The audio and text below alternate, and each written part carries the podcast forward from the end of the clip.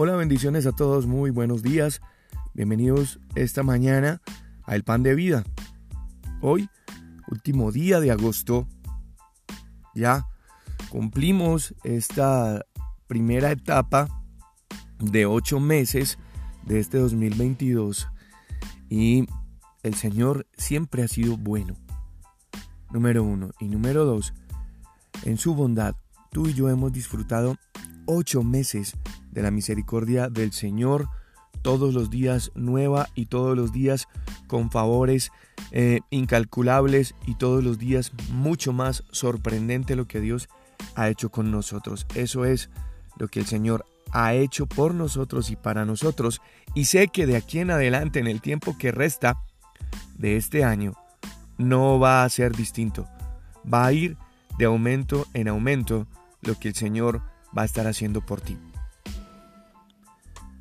Evangelio según Mateo capítulo 20, verso 26.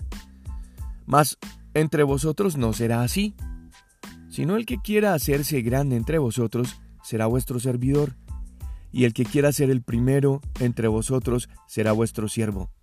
Como el Hijo del Hombre no vino para ser servido, sino para servir y para dar su vida en rescate por muchos. Estas son palabras de Jesús en el Evangelio de Mateo.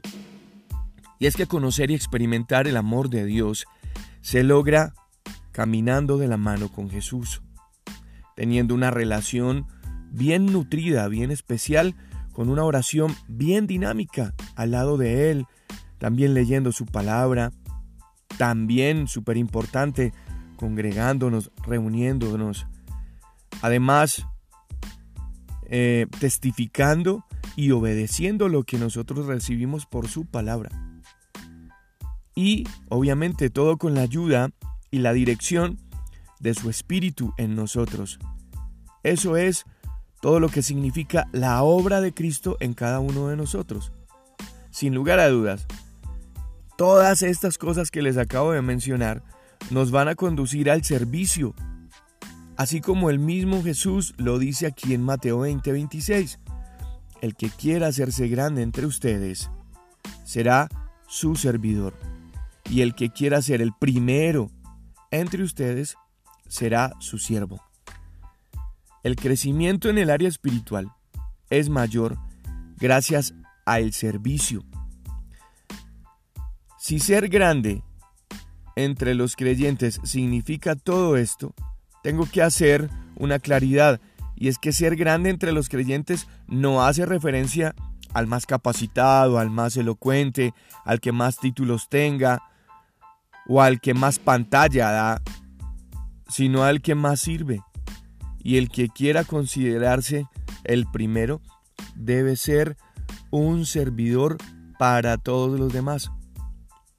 Jesús nos dejó muchos ejemplos, pues que Él siendo Dios no vino al mundo para ser servido, algo que en realidad tendría que haber sido así.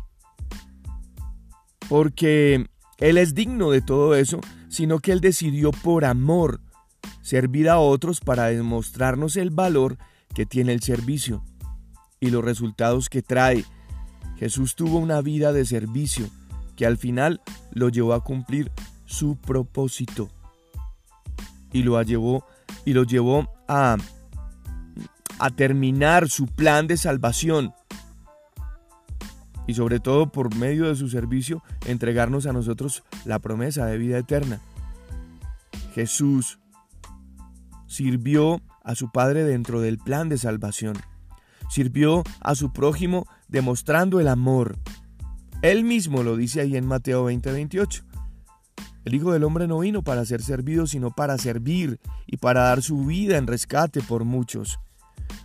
Hay otra escena de servicio de Jesús que a mí me impacta mucho. Y es en la última cena, sentado con sus amigos, con sus discípulos.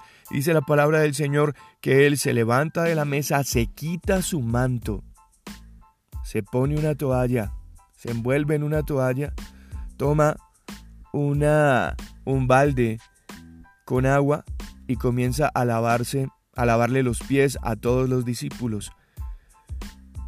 Pedro dice, no, a mí no me vas a lavar los pies, porque Pedro sabía qué significaba o cuál era el trabajo de los esclavos, de los siervos que lavaban los pies. Y Jesús le dijo, si no te dejas lavar los pies, no tienes parte conmigo en el reino. Pedro dijo, entonces lávame todo. Cuando Jesús termina, Jesús les pregunta a ellos, ¿ustedes entienden qué es lo que acabo de hacer? Porque faltaba muy poco para que Jesús cumpliera su plan de salvación, de ser llevado a la cruz. Y lo último, la última enseñanza que Él les da es una enseñanza de servicio. Nosotros tenemos que ser conscientes que el servicio en nuestra vida es primordial, que nosotros no somos de nosotros, que somos para los demás, que somos un regalo de Dios para alguien específicamente y que eso nos va a llevar a un crecimiento espiritual. Esto nos ayuda mucho a ser intencionales en la búsqueda de servir de la misma manera que Jesús sirvió a todos nosotros. Nosotros como hijos de Dios también nos podemos unir a ese plan de salvación que tenía como una herramienta especial el servir a los demás. Siempre eh, en mi época de estudiante tenía un profesor que nos repetía una frase constantemente y eso me hacía cuestionar, pero hoy entiendo que tenía mucha, pero mucha razón. Y este profesor nos decía, el que no vive para servir, no sirve para vivir. Alrededor tuyo hay una cantidad de gente que te necesita. Y para ti mismo hay una cantidad de gente a la que debes ayudar, a la que debes servirle, a la que tenemos que estar dispuestos a entregar todo, así como Jesús lo hizo en la cruz.